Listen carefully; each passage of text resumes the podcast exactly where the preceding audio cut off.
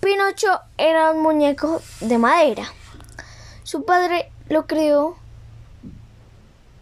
porque se sentía solo. Él no tenía amigos. El único amigo que tenía era un grillo, que podía hablar, pero terminó matándolo, él mismo. Y su papá siempre está preocupado por él. Pinocho ha tenido muchas aventuras y travesuras.